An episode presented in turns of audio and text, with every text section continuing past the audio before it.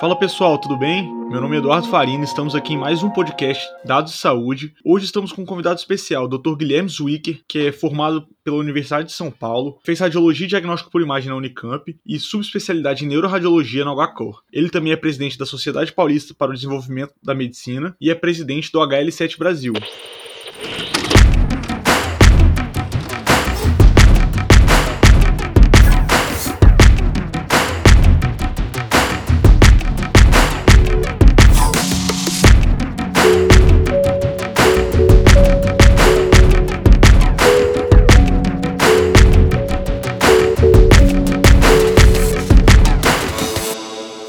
Fabiano, comece aí com as perguntas para o Dr. Guilherme. Então, Dr. Guilherme, a gente começa sempre perguntando um pouco do background de, de quais, quais dados você analisa na saúde, né? Como que você organiza os seus dados e um pouco também da sua trajetória. Como que você veio parar aqui na tecnologia, né? Legal, obrigado pela oportunidade de falar com vocês. Eu acompanho já o trabalho do Fabiano, mais especialmente desde a época do Hacking Health, que é um movimento bastante anárquico de é, inovação, é um Open Innovation, né? um movimento de inovação aberta que começou no Canadá e foi lá que eu acabei conhecendo o Fabiano. Então eu conheço um pouquinho do trajeto, do que ele tem feito, do, de como tem é, lidado com as questões novas de dados. Sobre mim, é mais ou menos o que vocês acabaram de citar. Eu acabei formando na USP, na, aqui no campus da capital, e naquela formação de médico tradicional mesmo, olhando com bastante é, apatia para as questões de informática ainda, achando para que serve isso. Eu acabei me encantando um pouquinho pela radiologia, pela radiologia ter um determinado papel de destaque, principalmente na mudança é, com a incorporação de uma tecnologia tão sofisticada e a radiologia que era quase que uma, uma coisa empobrecida quando você tinha os exames mais arcaicos, é, acabou ganhando um grau de sofisticação e representatividade dentro dos serviços hospitalares, principalmente na questão de trazer qualidade para o atendimento, porque você conseguia ver com óculos especiais o que não era possível antes. acabei me encantando pela, pela ideia de, de você estar tá nesse pedestal de um supervisor geral do que tem acontecido no hospital, não exatamente exatamente com os casos mais comuns, porque a radiologia também acaba filtrando casos incomuns para ela. Mas isso foi bastante interessante. Eu gostei muito da ideia de você conseguir ver um pouquinho para as questões das exceções, do que não era tão frequente no dia a dia do médico. Mais para frente, então eu me encantei com essa especialidade, fui aprender tudo, o R1, R2, R3 da, da radiologia, eles têm uma dinâmica bastante diferente do que é a dinâmica de outras especialidades médicas, como por exemplo, o R1 é o dito café com leite, você acaba não entendendo muito como é que aquelas, aquelas coisas todas se fecham, né? O R2, ele tem muito de de levar o serviço adiante, o R3 de definir os diagnósticos com mais qualidade. E depois eu fui fazer neuroradiologia, também foi alguma coisa como que unidunité. O que, que você vai fazer de, de, de subespecialidade? Eu tive que optar por uma achei que uma das, das, bastante interessantes era a neuro. De fato, ela é uma, uma subespecialidade bastante sofisticada, eu gosto muito. Depois fui ser preceptor de radiologistas, chefei uma equipe bastante grande de radiologistas. E aí, quando eu estava no final desse processo todo, eu fui lançado para a seguinte pergunta: beleza, agora, então como é que a gente faz para faturar exame? E aí eu estava trabalhando num hospital que era um hospital híbrido, tinha contratos tanto da administração pública quanto da administração privada,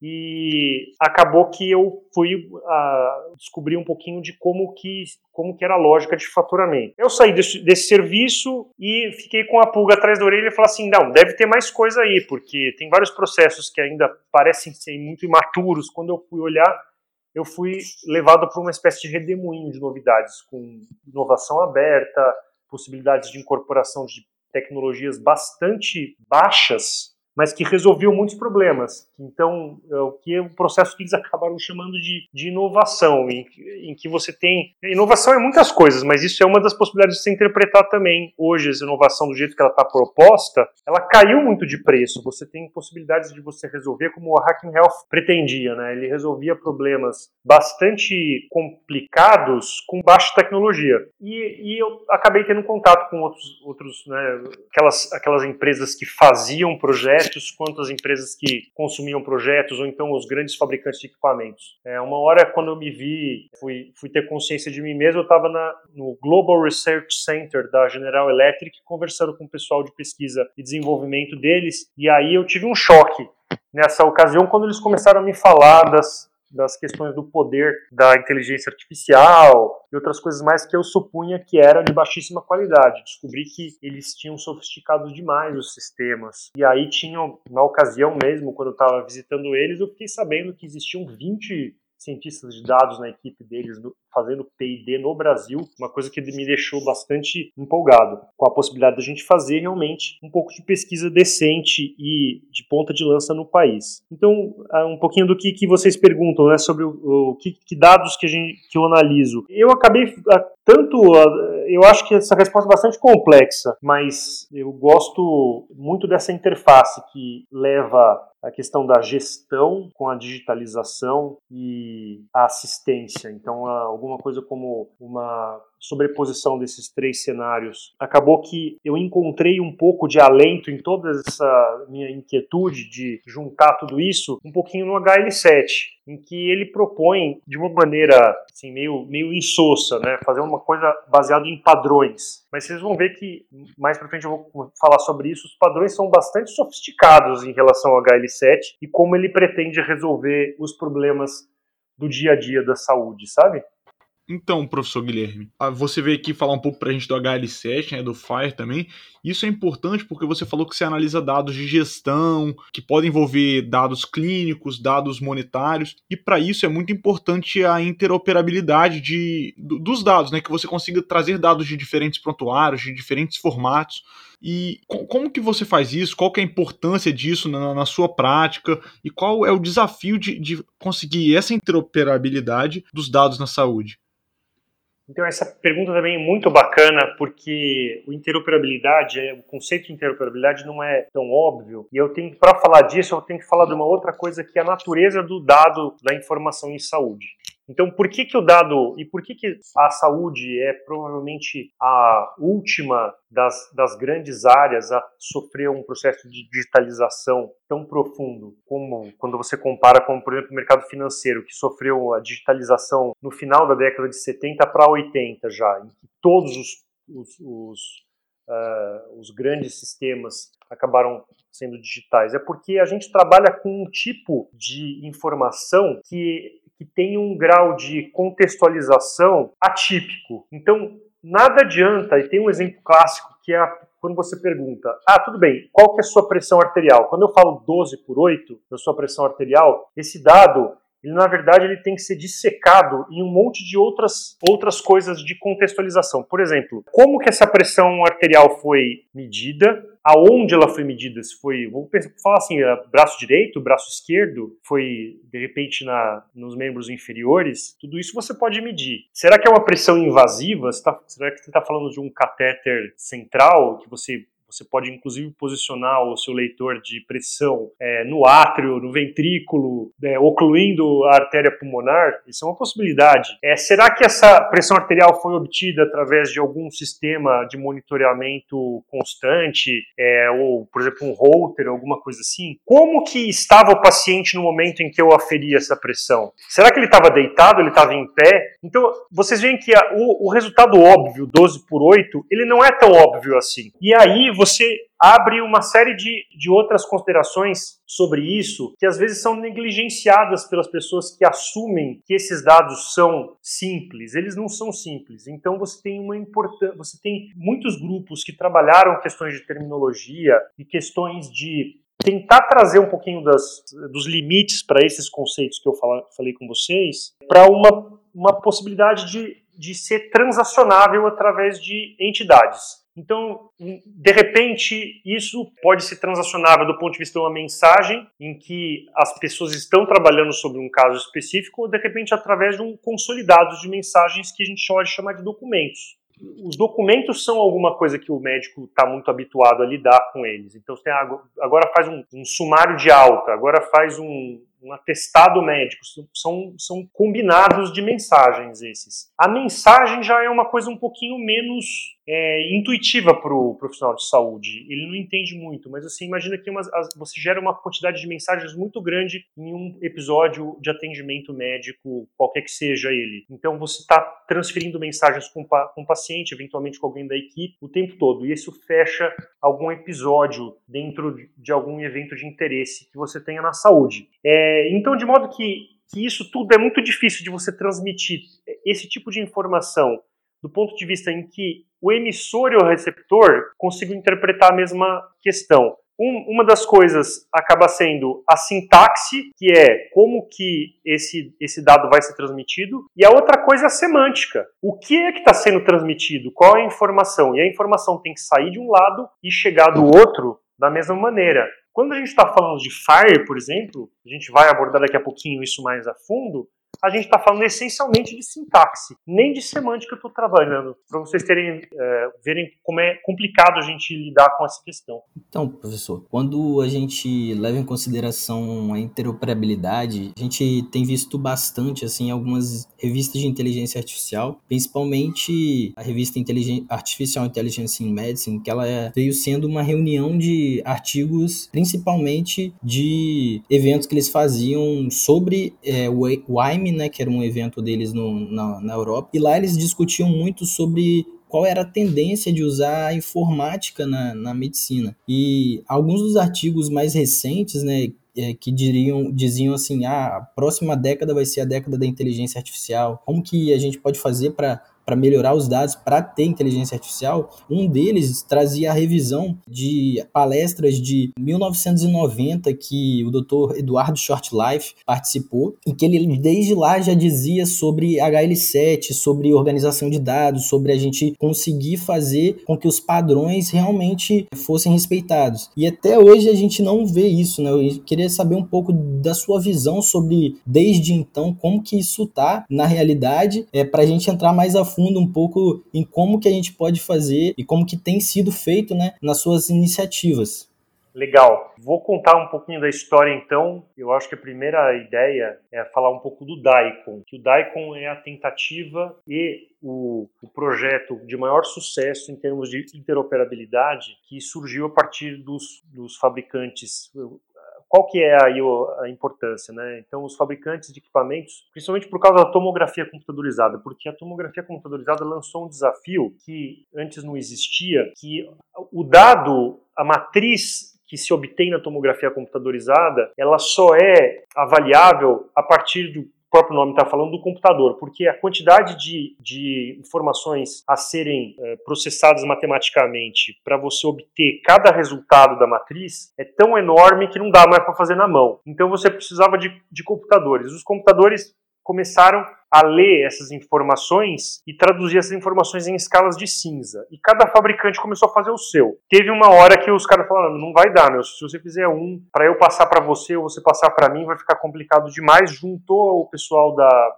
da, da Associação de, de Radiologia Americana, da ACR, e aí eles escreveram no comecinho dos anos 80, olha só, comecinho dos anos 80, um manual que falava assim: olha, a partir de agora a gente vai, pelo menos esses dados aqui, escala de cinza, a gente vai normatizar. Você vai falar a escala de cinza do jeito que eu falo, e se precisar traduzir essa informação, a gente vai traduzir num formato chamado DAI. Pronto, isso aí é, foi uma grande sacada e uma das sacadas que proporcionou um, um desponte da radiologia como uma das primeiras áreas que de fato conseguiu a digitalização quase que é uma digitalização maciça, né? Logo depois veio a iniciativa do HL7 do seguinte do seguinte ponto de vista. Provavelmente nem eram pessoas que estavam trabalhando com imagem, mas eram pessoas que tinham, na verdade, dois, dois pesquisadores, duas pessoas relacionadas muito à assistência logística médica, que falaram assim: tá bom, agora os computadores estão melhorando de qualidade e eu tenho informação hospitalar, de logística hospitalar, controle de estoques para eu trabalhar. Como que a gente pode fazer isso? Eles rabiscaram um padrão de troca de mensagens dentro de um hospital. Esse padrão foi sendo sofisticado até que virou um, um protocolo de transação de informações que, por incrível que pareça, tem muito sucesso hoje, que é o protocolo V2, de troca de informações, amplamente utilizado no mundo inteiro e que trata de, é, por exemplo, monitores multiparamétricos são muito praticamente todos os motores multiparamétricos hoje disponíveis no mercado, eles falam V2 como linguagem de troca de informações. Né? E tem outras tentativas de padronização também. Então, tem dezenas para que a gente poderia falar. É, e ah, nesse contexto todo, a gente pode falar também um pouquinho de algumas tentativas. O próprio, o próprio V2 é reconhecido como uma sintaxe em que ele não, não, não tenta transportar muito terminologia, mas ele ele tenta transportar esses conceitos de uma maneira que uma máquina entenda a outra. Então o nível de interoperabilidade é bastante baixo nisso, ele não traz muita questão de embarque do significado nas mensagens que ele se dispõe a trocar. É, outras coisas como, por exemplo, o OpenAir é um outro modelo de dados em que você é, pretende também, aí você tenta transportar sintaxe e semântica no mesmo, no mesmo arcabouço para trocar informações. É um modelo bastante sofisticado, é muito interessante. A teoria sobre o OpenAir é maravilhosa, é um negócio bem apaixonante mesmo. Muito legal quem quiser aprender um pouquinho de dados em saúde para entender como que o OpenAir lida com a questão da transferência dos, da lógica do clínico para as coisas computacionáveis. E tem algumas outras coisas como, como por exemplo, é, existem tentativas também de você criar sintaxes e regras lógicas baseadas no raciocínio médico, como o, o CQL, que é o, o Clinical Quality Language, que o HL7 propõe como framework, em que ele, e a sintaxe Arden, por exemplo, também é uma maneira de você expressar lógica e lógica computacional digital. É, um pouquinho mais para frente, a gente pode falar um pouquinho de terminologia também, porque é, isso tudo que eu estou falando para vocês, o HL7, OpenAir, algumas mensagens ISO, elas têm a ver com na maneira como a mensagem é trocada. Mas quando eu vou para um outro lado para saber do significado, aí imediatamente eu vou esbarrar em conceitos, alguns dos quais os médicos conhecem muito, como por exemplo o CID. Né? O CID praticamente todo mundo conhece, apesar de entender pouco de como que ele está construído e a que ele está pretendendo fazer. Então, de uma maneira grosseira, eu falo o seguinte: o CID é uma espécie de você é, transformar tudo aquilo que você está vendo numa saída em que ela pretende ser uma impressão diagnóstica daquilo que você está observando. Então, ele não é um, um, processador de mensagens de entrada, ele simplesmente é um classificador de saídas diagnósticas. O LOINC, por exemplo, LOINC é um, uma, um de terminologia para você conseguir dar nome e sobrenome para exame laboratorial. Então, por exemplo, ah, eu quero um exame de coronavírus. Não, tá bom, de exame de coronavírus você está falando? Você está falando do IgG? Você está falando do IgM? Você está falando do RT-PCR? Qual é o exame? Especifique, por favor. Para cada exame ele dá um código. Então aí você começa a trazer um pouco mais de precisão para aquilo que você está falando e do significado que você está querendo dizer. O SNOMED CT é uma associação internacional que você é, é pago para você ter direito ao uso dessas terminologias. Elas são terminologias de entrada, essencialmente, em que você vai, você começa, pega um discurso, o que aconteceu com, com você, seu fulano? Então, assim, ah, não, eu tive falta de ar ontem à noite e tosse. Então, falta de ar é uma classificação de entrada e tosse é uma classificação de entrada.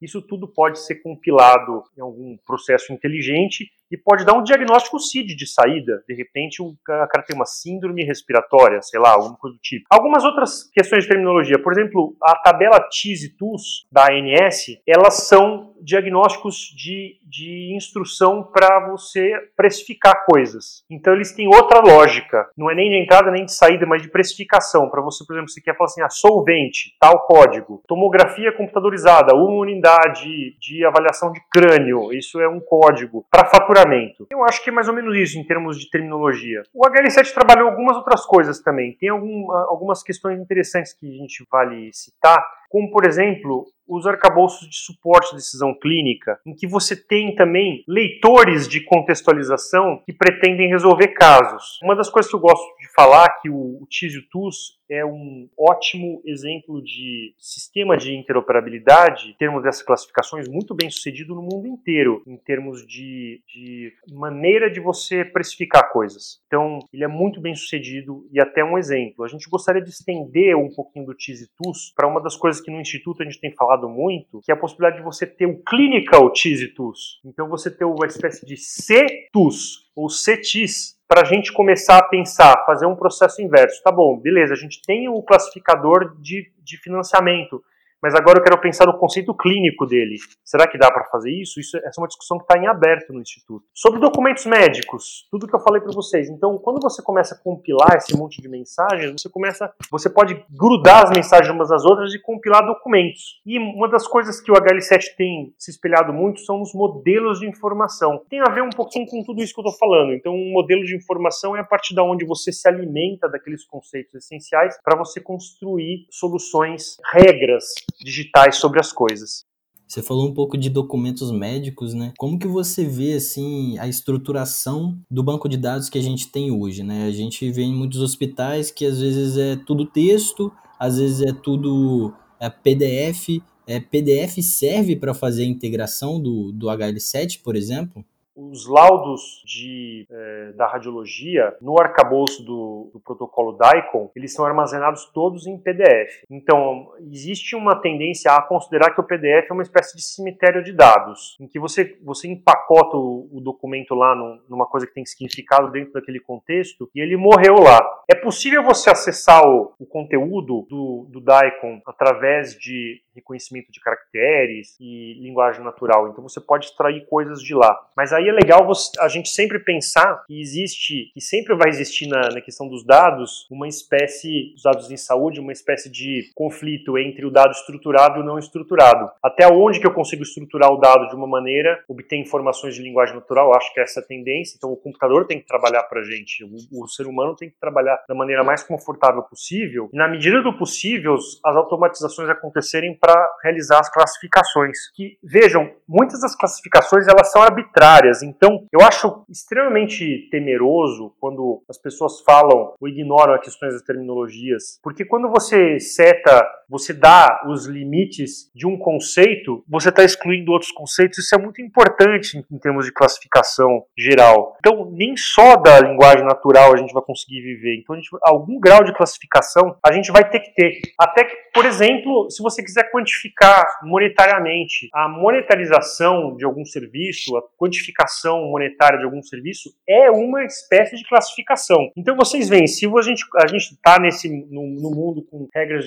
capitalistas, se a gente se, o, se a regra de pagamento, o estímulo é o pagamento, então você vai tender a classificar coisas pagáveis, né? Então tem coisas que são do ponto de vista ético, tem coisas do ponto de vista civil, tem coisas do ponto de vista financeiro que tem que estar tá colocadas lá. Então, no nosso modelo de hoje, a questão vem muito pela remuneração do, do, do, da entidade financeira. Então eu acho muito difícil que a gente abra mão de algum sistema de classificação, dos quais existem muitos sistemas de classificação baseados em, em inteligência artificial, que, que possam trazer insights de como a gente monetizar. Né? Eu acho que esse é um, é um ótimo lugar para existir trabalho. Então você pretende pegar, por exemplo, extrair de um texto conceitos T's e T's que podem ser remunerados, por exemplo. Isso é uma coisa bastante interessante. Entendi, professor. É importante também, eu gostaria que você falasse para a gente um pouco sobre a importância do Instituto HL7 e o que ele é nessa tentativa de transformar os dados, de normatizar os dados no, no Brasil e no mundo, dentro da saúde, né? Como que o Instituto atua nisso? Qual é, é a importância do, do HL7 para essa interoperabilidade dos dados e a normatização, padronização dos dados?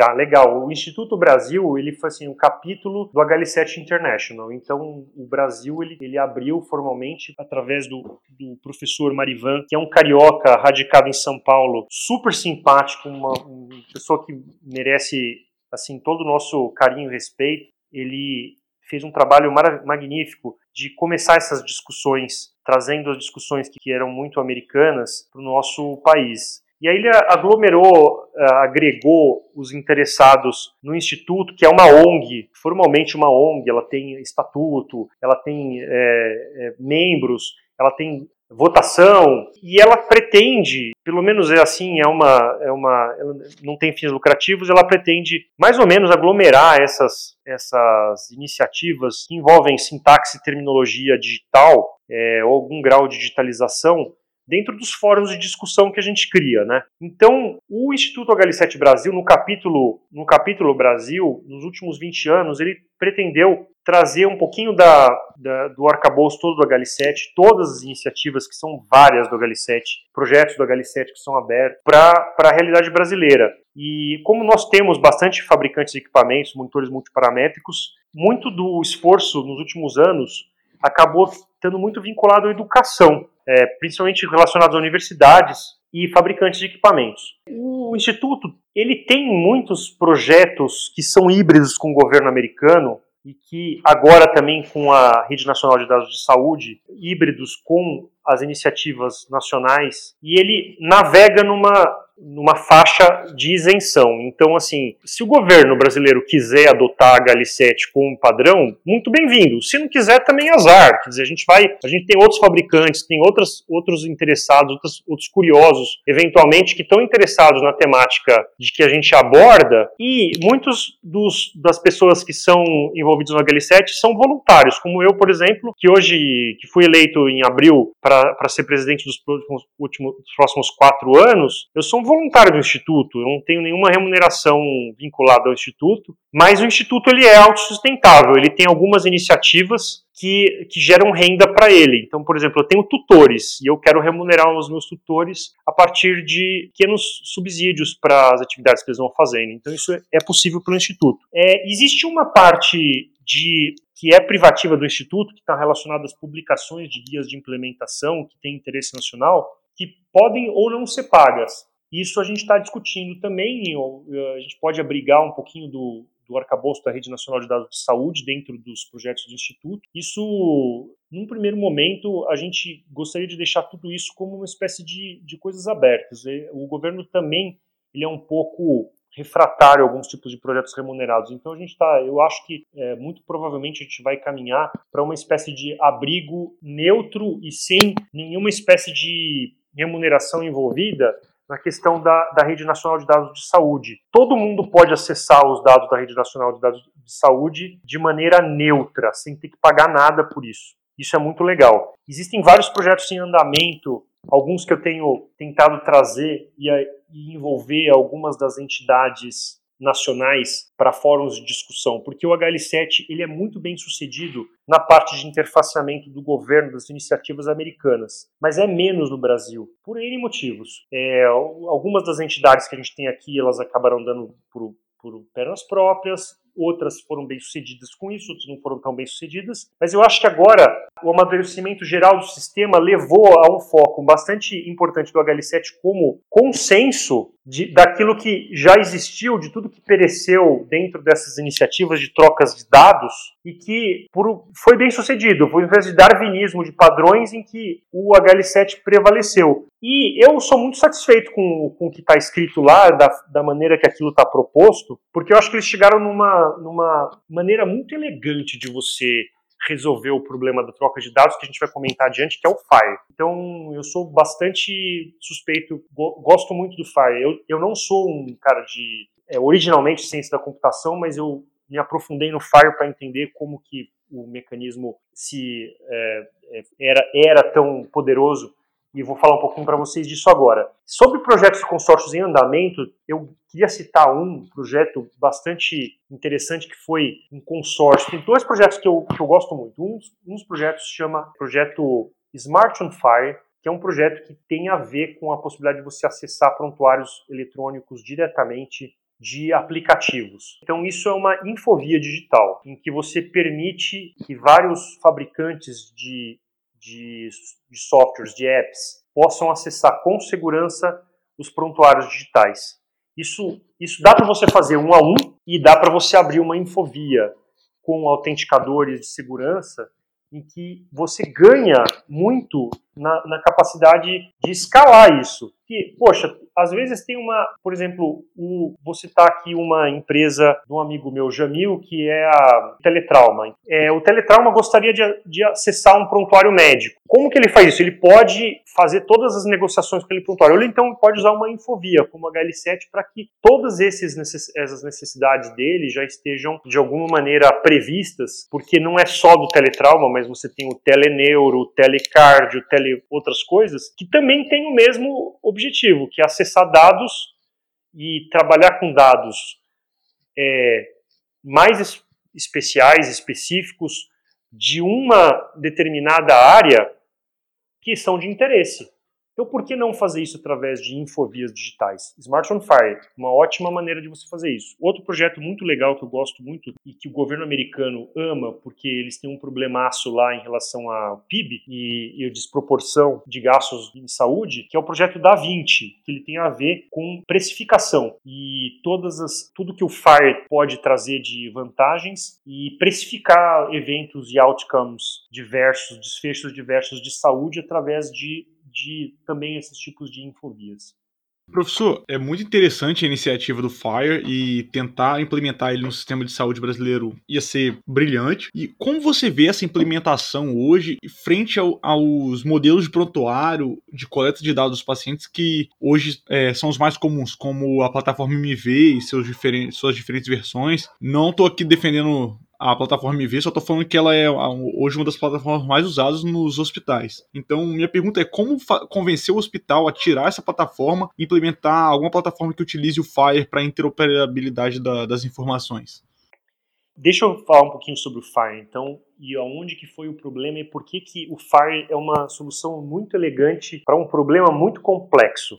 Só introduzindo, professor, perguntando, né? O, o HL7 em si, ele, é, ele teve suas primeiras versões, né? Depois teve a sua versão V2, V3, até chegar em uma que não se fala necessariamente que é, na teoria, é a versão 4, mas na prática acaba sendo a V4, que é o Fire, né? Que você gosta muito. Exatamente. Queria que você comentasse um pouco do Fire e sobre como que ele facilita, né? Como que ele traz é, essa evolução para a nossa atualidade, né? A versão 1 do HL7 era o rascunho do que os dois colegas que, que trabalhavam com logística hospitalar fizeram. A versão 2 é a versão que os monitores multiparamétricos usam. Então, é, eles são os monitores multiparamétricos são geradores de mensagens. Você pensa assim. A versão 3 é uma versão muito mal sucedida de você tentar criar um sistema de, de que você vai abraçar o mundo inteiro. Então, os caras bolaram um troço que é um, um sistema de referência de informação, um RIM, né? Reference Information, um sistema sistema de referenciamento de informações gerais que você pretendesse incluir na representação e na transação de informações todos os conceitos médicos. Então aí, cada vez que você fala de um V3, o sujeito tem um, uma síncope, entendeu? Porque é muito complicado e é muito difícil de você transportar todo aquele aquele tentar encaixar o seu serviço naquele modelo de informação e vice-versa. É um inferno. Então aí os caras falam assim, isso aqui não tem condição. Aí, by the way, existe uma coisa chamada é, internet que funciona com um, um sistema de servidores em que praticamente os servidores eles, eles estão lendo o que está acontecendo e estão retransmitindo informações, respondendo. Então junta a ideia de você ter um sistema de servidores é, operando com essa, com essa capacidade de gerar serviços e alguma maneira de você interpretar o mundo médico e de profissionais de saúde, e aí eles, os caras desenharam um sistema novo chamado Firefast Healthcare Interoperability Resources. Então, FAST não é rápido, mas a gente vai ver o porquê que é mais rápido que os outros. Healthcare Interoperability e Resources. Os resources são a unidade fundamental desse sistema de interpretação. Então, primeiro tem que falar o que é um resource. Um resource é um conceito, ele é um transportador de dados que não é nem muito simples, como por exemplo uma pressão arterial, e nem muito é, é, complicado. Então, ele, ele, ele, é um conceito mais ou menos intuitivo de algum objeto que você tenha no, no seu sistema. Por exemplo, um clínico. Um clínico é uma pessoa, uma entidade que está sobre. É, está uh, ah, executando serviços médicos. Um paciente, isso é um, um, resource, você pode traduzir um paciente num resource. Então, um, um dedo não é um resource, mas o paciente inteiro, nenhuma comunidade de pacientes, às vezes, não, não é um resource também. Então, o resource é paciente, é um indivíduo. E aí você tem vários outros exemplos de resources que são bastante legais. Por exemplo, o, resource observação. Você pode empacotar um monte de dados de observação dentro desse resource. De modo que, se você fosse interpretar o mundo como objetos, você colocaria todos os seus, as suas coisas, seus objetos do mundo real, você conseguiria fazer um clone deles digitais de resources. Então você praticamente teria um twin do que são os eventos reais em eventos digitais, chamados resources que transportam conceitos. E, e como é que como que o, o HL7, como é que o FIRE equaciona com sistemas legados? Como, por exemplo, estavam falando do sistema MV. O sistema MV hoje ele tem uma arquitetura própria para poder processar aqueles dados estruturados ou não estruturados.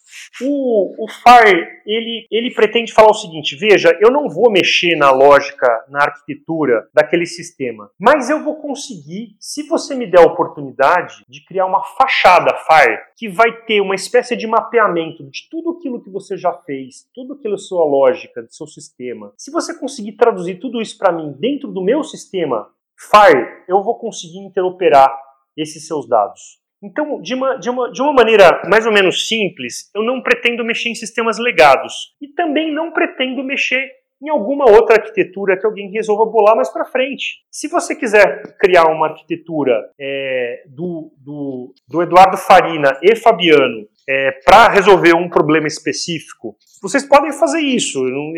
O Fire vai estar tá pouco ligando para isso, desde que ele só vai passar a dar importância para isso se você e você quiser interoperar, abrir um pouquinho ou expor os seus dados. Se você plugar uma fachada, digamos assim, quase como um chupa-cabra de dados Fire dentro do seu sistema próprio. Então, ele é um sistema muito elegante de você resolver o problema de, de interoperabilidade em sistemas heterogêneos. Ele não pretende resolver todos os dados e a troca de dados, mas ele pretende resolver, ele não pretende uniformizar todas as trocas de dados de modo a adentrar suas arquiteturas, mas ele pretende pelo menos fazer uma camada interoperável de dados. E de maneira mais inteligente ainda, como ele funciona com servidores, você pode perguntar para o seu servidor qual que é a capacidade dele. O que, que esse servidor faz? Você pode implantar servidores FAIR em tudo quanto é sistema. Você pode ter, um, de repente, um sistema MV que tem um tradutor FAIR e que só serve para fazer uma coisa, né? Sei lá, de repente é, falar é, sobre exame de é, exame laboratorial. Isso é uma possibilidade. E, e, ele passa a traduzir FIRE e falar com todos os outros sistemas que usam FIRE. Então ele não precisa modificar a arquitetura dele para responder essas questões. Vocês entendem? É muito interessante o jeito que, a, que o HL7 pensou nesse modelo de troca de dados.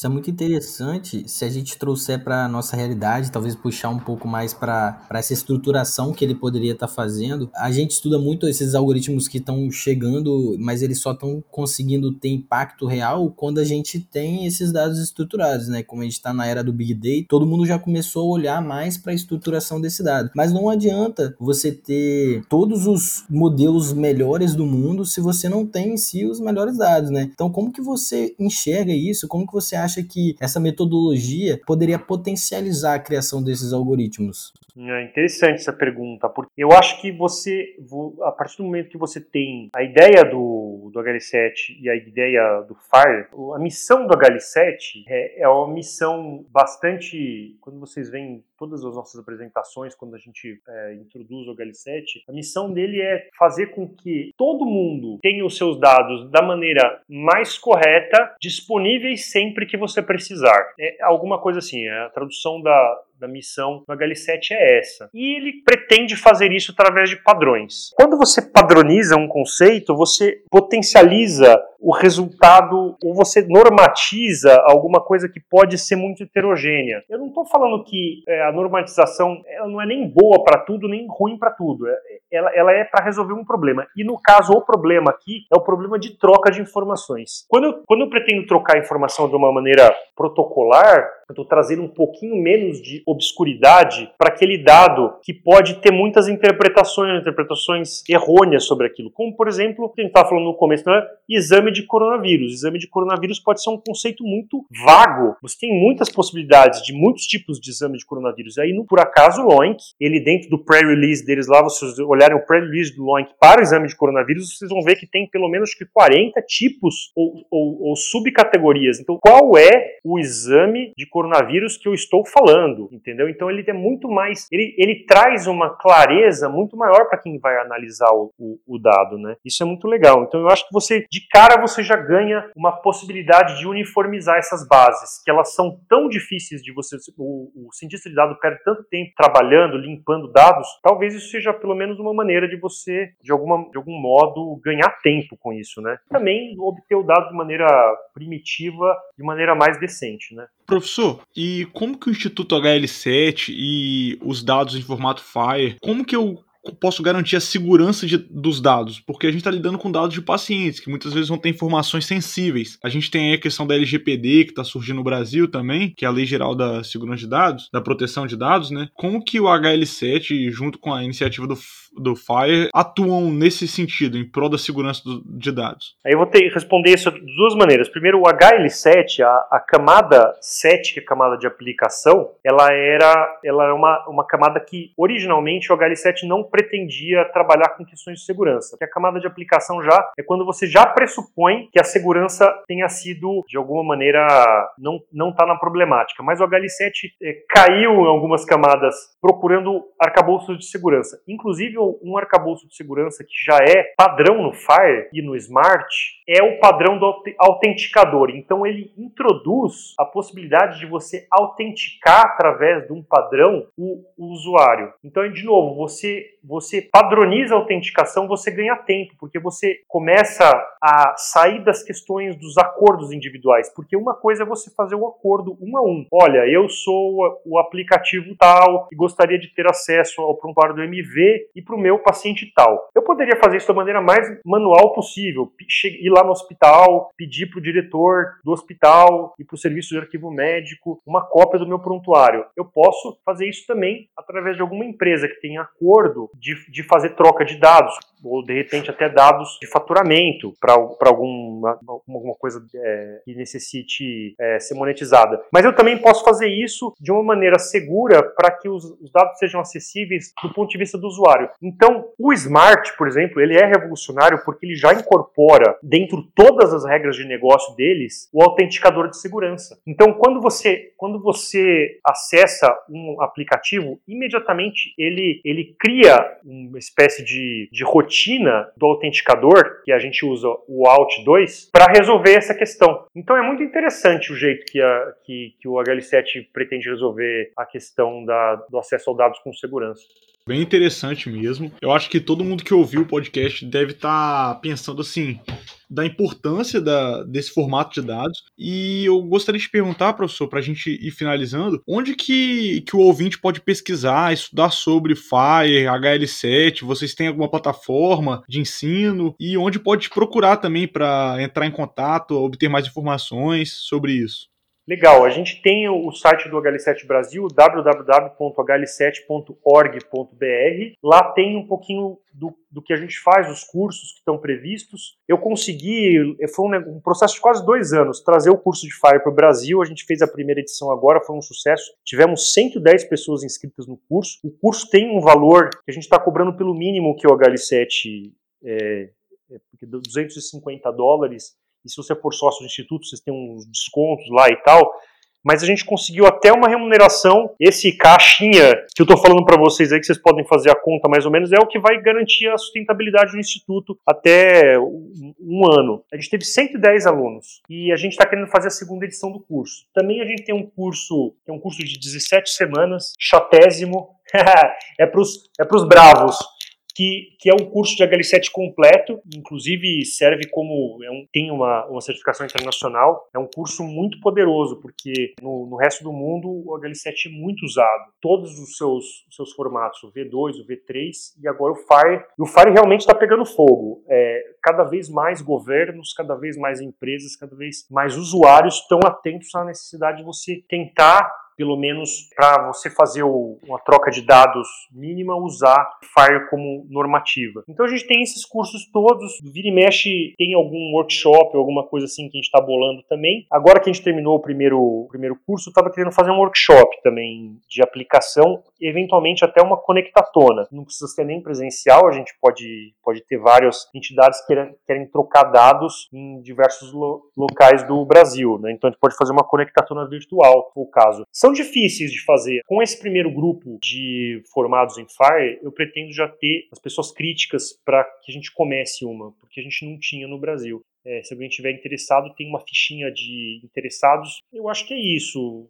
Mais coisas assim, a gente tem. Eu tenho tentado mais contatos também com universidades. As universidades ainda são um pouco alheias à questão de padronização e, a, e e ainda são um pouco cegas a questão de padrão de dados, acham que, que não é importante para elas. Eu discordo, acho que é extremamente importante você ter um pouco de conhecimento disso tudo que eu falei. Não sei por que as pessoas, os, as entidades de ensino no Brasil, elas são ainda um pouco blasé em relação à informática médica. Eu só vou concluir minha, o meu raciocínio do seguinte: eu acho que a gente tinha uma comunidade patinho feio informática médica, inclusive quando eu fui exposto à questão de informática médica, quando eu era estudante de medicina, eu torci o nariz. Eu falei, meu, os caras estão loucos de colocar computador para resolver problemas. Isso aqui é medicina, estetoscópio, é, é outro, outro naipe de resolução de problemas. Aí eu cuspi pro alto e caiu na minha cara. Eu vi que a informática médica, na verdade, apesar de patinho feio, ela é cisne. Ela tem um monte de coisas que faz a gente pensar de ciência da informação. É uma verdadeira.